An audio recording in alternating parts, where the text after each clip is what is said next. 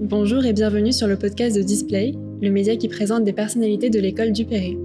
Vous pouvez retrouver le magazine gratuitement en version digitale sur le site Display Magazine, le lien est dans la description. Aujourd'hui, pour cette édition spéciale, je pars à la rencontre de Clémence Mergy. Elle est professeure d'espace et matériaux en DNMAD et DSA.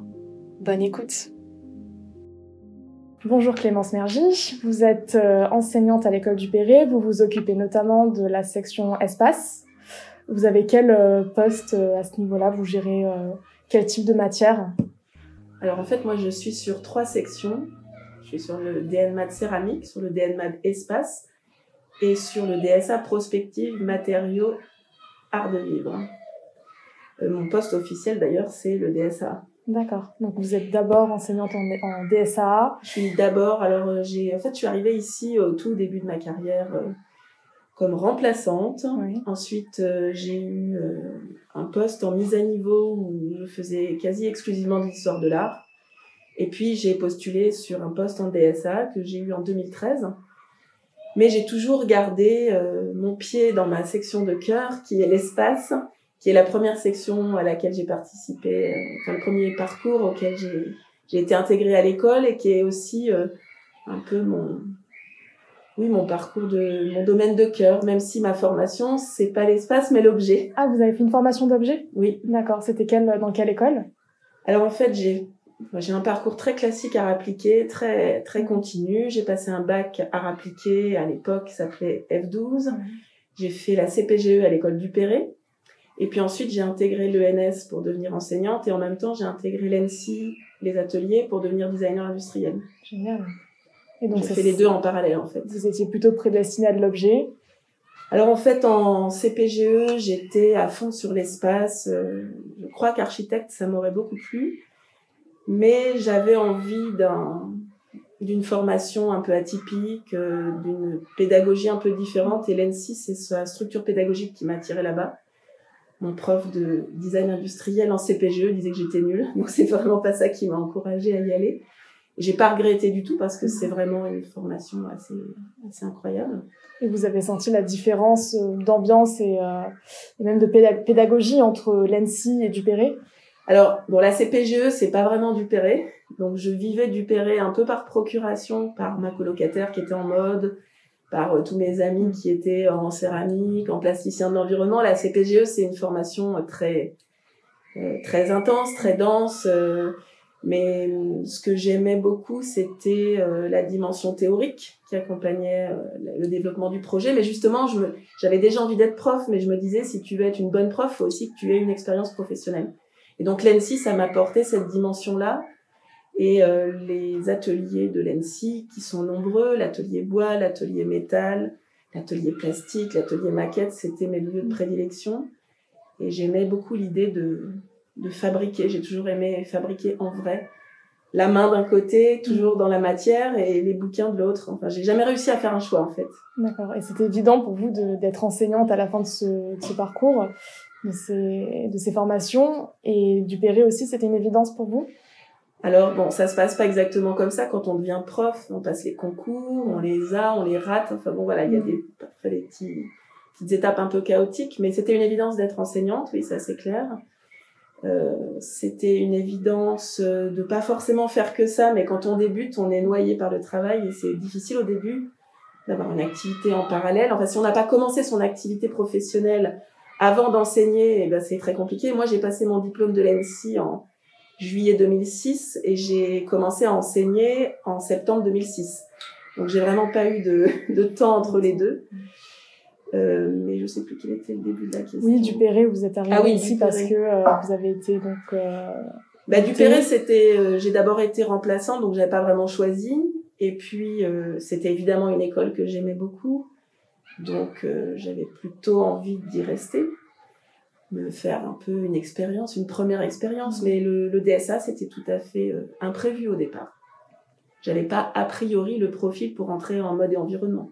Et finalement, aujourd'hui, le DSA, vous êtes contente d'y être, je suppose. Et vous enseignez quoi concrètement euh, à des élèves qui sont en DSA ou en DNMAD Alors en fait, euh, bah, ce qui est intéressant, c'est qu'on se forme dans les écoles, mais on se forme aussi quand on travaille ensuite. Moi, j'ai l'impression de continuer à me former de façon un peu perpétuelle et Dupéré m'apporte beaucoup. J'espère apporter des choses à mes étudiants, évidemment, mais en fait, euh, à Dupéré, j'ai redécouvert quelque chose que j'avais un peu mis de côté quand j'ai fait l'ENSI, qui était euh, le questionnement autour euh, des formes, à quoi ça ressemble, quel effet ça fait, est-ce que ça plaît, est-ce que ça crée du désir. Et c'est vrai que quand on fait des études de design industriel, on se préoccupe beaucoup de est-ce que ce sera utile, est-ce que ça fonctionne bien, est-ce que c'est confortable. On est toujours dans une optique de service et d'usage hein, qui est, très présente aussi en design d'espace. Mm. Et c'est vrai que la manière dont, je pense que ce qui est commun à tous les parcours dans lesquels j'enseigne, c'est ce questionnement sur euh, la, sur euh, l'aspect plastique des objets ou des espaces, euh, la, la, dimension sensuelle, sensorielle euh, des, des, environnements dans lesquels on travaille. Hein. Je, je, me sens un peu prof d'environnement, je sais pas comment dire, au sens large. C'est l'intitulé du DELMAD, non Il me semble. Y a pas Alors il y a le mot environnement dedans, oui en, espace, on a choisi de garder ce terme. Et au-delà de, de, ces matières-là, vous pensez vouloir transmettre quoi comme valeur aux, étudiants? Oula, c'est une vaste question. Ben, j'espère transmettre aux étudiants une grande sincérité dans leur manière de d'aborder la création, euh, une sincérité par rapport à eux-mêmes, par rapport au contexte dans lequel ils s'insèrent en travaillant, ça peut être un contexte architectural, ça peut être un contexte... Euh, le, contexte, ça peut être une entreprise pour laquelle on, travaille, euh, les gens avec lesquels on est en, discussion. J'espère leur transmettre une grande exigence, un plaisir de la recherche, de... Enfin, c'est des choses très banales, je suis en train de dire, mais... C'est très bien. Vous vous ennuyez pas avec vos élèves, c'est un plaisir au quotidien pour vous de venir ici. Ah, bah, je crois que c'est difficile de s'ennuyer à Dupéré en 15 ans, j'ai pas fait deux fois le même projet avec une, avec une formation, une classe. Enfin, c'est tout le temps nouveau.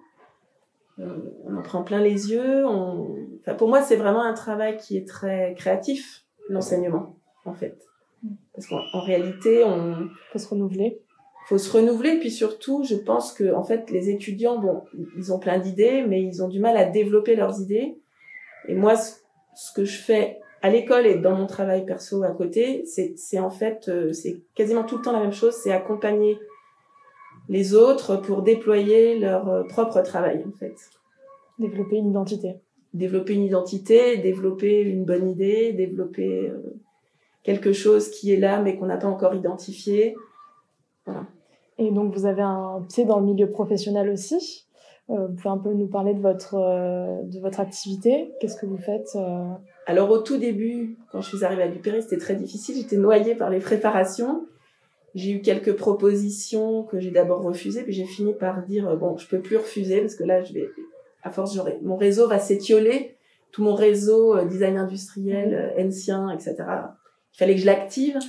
Et j'ai à peu près en 2013, donc euh, enfin un tout petit peu avant 2013, à peu près au moment où j'ai intégré le DSA, j'ai commencé à travailler pour la Cité du Design de Saint-Étienne, au pôle recherche, hein, pour le pôle recherche, hein, sur des missions de recherche euh, ponctuelles, donc qui étaient des choses que je pouvais gérer à distance en même temps que mon travail d'enseignant, qui étaient plutôt des projets au long cours.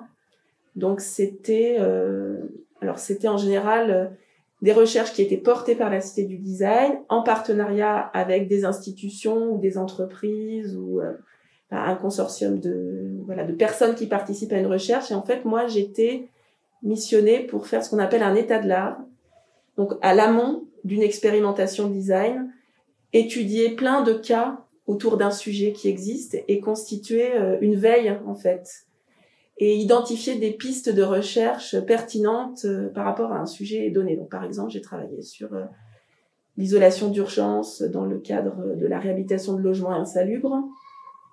J'ai travaillé le projet qui m'a le plus occupé sur innover dans l'école par le design, qui a été qui a donné une très longue recherche ensuite avec des designers, des architectes en en résidence dans un dans une école des environs de Saint-Étienne et qui a donné lieu à un bouquin où j'ai réécrit une partie de ma recherche.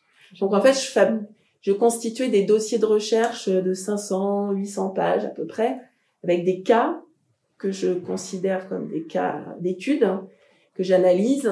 C'est très concret. C'est alors c'est pas concret, mais en même temps c'est réaliste, c'est lié quand même à une certaine réalité. Euh, ah ben complètement. Mais en tout cas c'est la partie plus théorique, enfin une sorte de partie un peu théorique. Et du coup, pour moi, c'était bah, c'était très bien. Ça, ça nourrit à la fois mon travail de. Mais c'est un équilibre entre euh, le créatif et. Euh, et puis en fait, par la suite, bon, la cité du design, ça a changé. Euh, mes liens avec la cité sont un peu distendus et avec une, amie et collègue, on a décidé de poursuivre ce type de démarche en freelance. Et donc ça s'est un petit peu transformé parce qu'on travaillait plus pour des institutions publiques. Enfin, ça pouvait être le cas, mais on a commencé à offrir nos services. Euh, ce type de démarche de recherche, euh, ça pouvait prendre euh, la forme de d'assistance à maîtrise d'ouvrage. je ne sais pas si c'est des termes qui vous parlent trop. Mais... très familière avec ça. Voilà, le maître d'ouvrage, c'est celui qui commande un projet. Le maître d'œuvre, en architecture en tout cas, c'est celui qui réalise le projet. Donc l'architecte, c'est le maître d'œuvre. Par exemple, la ville, c'est le maître d'ouvrage. Et parfois, les donc les institutions, les mairies, en tout cas, les clients, ils veulent faire appel à des designers, ils veulent faire un concours de design, ils veulent faire un cahier des charges pour faire travailler des designers, mais savent pas trop comment s'y prendre. Et en fait, moi, mon travail avec ma collègue, c'est de les accompagner en amont pour identifier leurs besoins, euh, qu'est-ce qu'ils veulent développer, et euh, à l'aide des outils qu'on a développés ensemble, euh, donc les fameux états de l'art, mais d'autres types de, de, choses aussi, aider aider ce client à, à chercher le bon designer et lui poser la bonne question, en fait. Plutôt comme une agence d'accompagnement En quelque sorte, oui. D'accord. Et donc vous continuez ça toujours aujourd'hui Oui. Et vous prévoyez de, de, continuer encore euh, longtemps entre votre projet professionnel et, euh, et vos cours en parallèle à Dupéré C'est une situation Alors, qui vous Je dirais plutôt mes cours à Dupéré et ces mmh. choses-là en parallèle. J'ai un peu levé le pied depuis trois ans pour des raisons personnelles, euh, parce que c'était énormément, énormément de travail. Euh, très chronophage aussi, et pas forcément un travail très bien rémunéré. Euh, mais par contre, euh, oui, oui, je ne compte pas forcément abandonner une chose ou l'autre. En tout cas, l'enseignement, euh, j'ai eu dernièrement des propositions de boulot un peu différents euh, mais dans lesquels j'étais plus au contact direct d'étudiants et j'ai refusé parce que j'ai pas du tout envie de laisser tomber l'enseignement. D'accord. Et euh, quelles sont les problématiques que vous abordez un petit peu en espace avec les étudiants? euh, Je sais que nous, en mode, on a quand même cette réalité-là de tout ce qui est enjeu développement durable. Est-ce que c'est une question aussi qui se pose dans votre section? Ah oui, ça c'est sûr, ça se pose. Bah, ça se pose depuis assez longtemps en architecture euh, intérieure, notamment, qui est un des domaines qu'on aborde. Ça se pose actuellement aussi en événementiel, scénographie, même si jusque-là, c'était une question qui n'était pas du tout posée. Et c'est un des domaines de l'espace, euh, on va dire, un peu jetable. Mais c'est une vraie question qui se pose euh, au niveau de la scénographie de théâtre, évidemment au niveau de la vitrine. On a travaillé il y a, il y a deux, trois ans, je sais plus trop quand est-ce que c'était, avec COS, sur des vitrines qui nous demandaient de recycler, en gros, de upcycler plutôt, du matériel euh, de vitrine. Donc il y a des marques qui sont dans ces démarches-là. Et puis évidemment, on fait aussi euh, du paysage, donc euh, ces questions sont posées. La particularité de l'espace à Dupéré, c'est qu'on a deux parcours, mais en fait, ils sont très, ils sont très mixtes. Enfin, les étudiants naviguent un peu de l'un à l'autre, ils sont très poreux. On a cours avec les, souvent avec les 24 étudiants en même temps qui se connaissent très bien entre parcours. Et il y a une, une grande la, Oui, la différence finalement entre les deux sections, euh, elle n'existe quasiment pas puisque ça touche quand même au même domaine. Euh. C'est-à-dire que les outils des uns et des autres euh, sont les mêmes. Euh, faire des plans, faire des maquettes, concevoir l'espace, avoir conscience des dimensions, des proportions d'un espace, qu'est-ce qui fait qu'on est bien dedans ou non. La différence enfin il y en a plein des différences, mais par exemple en scénographie, on ne, on ne produit pas toujours un espace qui va être utilisé dans un usage quotidien, puisqu'on produit un espace qui fait image, un peu comme lorsqu'on fait de la vitrine ou de l'événementiel. Il va être utilisé que par les acteurs qui vont jouer dedans, mais c'est pas un usage euh, quotidien, domestique. Alors qu'en architecture intérieure, on est plutôt sur des problématiques qui touchent Enfin, oui, on est dans un espace qu'on va pouvoir pratiquer avec son corps davantage. Mais après, il y a plein de questions euh, techniques qui sont qui se recoupent, euh, qui se nourrissent, et surtout nous, on essaye. C'est là où un peu la spécificité de Dupéré, je pense. La manière dont on fait de l'archi intérieur ou du paysage ici, elle est quand même euh, aussi influencée par le fait qu'on produise de la scénographie et on essaye d'avoir la même liberté créative et le même regard plastique sur l'espace dans un parcours que dans l'autre. Quel type de profil euh, vous formez à l'école? Ce sont plutôt des scénographes justement, des visual merchandisers ou euh, c'est encore plus éclectique que ça? C'est très très varié. Il y a des étudiants qui poursuivent en école d'architecture, qui deviennent architectes, mais une fois qu'ils sont architectes, finalement, ils se rendent compte que ils ont envie de faire de la scénographie. Alors on dit toujours qui peut le plus, peut le moins. L'architecte, il a le droit de construire, de signer des plans. Enfin, il a, il, a le droit de faire beaucoup de choses, plus encore que l'archi d'intérieur ou le scénographe. Euh, c'est très varié. On a beaucoup d'étudiants qui deviennent scénographes. Vous avez encore des liens avec des étudiants euh, que vous avez formés euh, il y a quelques années? Bien sûr, oui. C'est un réseau que ça nous arrive même de travailler. Ah oui? oui. C'est trop bien. On garde, on garde des liens. Et enfin, quel conseil donneriez-vous aux étudiants, peu importe leur section? Un conseil ou des conseils? Par rapport à quoi? Par rapport à leur vie, à leur euh, vie euh, professionnelle, personnelle Ah là là, c'est une vaste question. bah, je leur conseille, c'est-à-dire, bon, je vais parler de là où je suis. Je crois que l'école, c'est un endroit vraiment privilégié. Euh, on nous reproche souvent de ne pas être justement le monde professionnel. Oui, mais l'école, c'est pas pareil, etc. Moi, je crois que l'école, c'est un moment très privilégié, justement, où on est un peu protégé de la dureté du monde professionnel, des concurrences qui sont en jeu dans le monde professionnel, et c'est donc un endroit où on peut se construire et où on peut euh, affirmer des bases solides. Et donc c'est c'est l'endroit où on peut questionner son identité créative, c'est l'endroit où on peut tenter toutes les expériences, parce qu'en fait, il y a des garde-fous, il y a des gens qui sont là pour nous aider. Il y a beaucoup d'occasions de discuter et d'échanger et pour construire un projet créatif cohérent. Et du coup, il faut vraiment euh, choyer ça le plus possible pour être plus fort en sortant. Moi, c'est ça que, que je vois et je, je me rends compte dans les liens que j'ai gardés avec les étudiants que beaucoup se servent encore 15 ans après de ce qu'ils ont construit à l'école en termes de, références, de ressources, de méthodes. Euh, voilà, c'est comme, euh, je prends souvent l'image d'une, comme un, un, levain dans lequel on remet un peu d'eau. Quand on a fait un bon levain au départ, on peut, tout, ça peut nous, nous suivre toute notre vie en fait. Vous gardez de, de bons souvenirs, vous, de vos années d'études? Bah oui. c'est des années euh, relativement insouciantes où tout semble possible, donc c'est assez chouette. Génial. Bah, merci beaucoup Clémence pour votre temps et on vous souhaite euh, plein de belles choses pour la suite. Merci. Si vous avez aimé cet échange, n'hésitez pas à le partager. À très bientôt pour de nouvelles rencontres sur Display.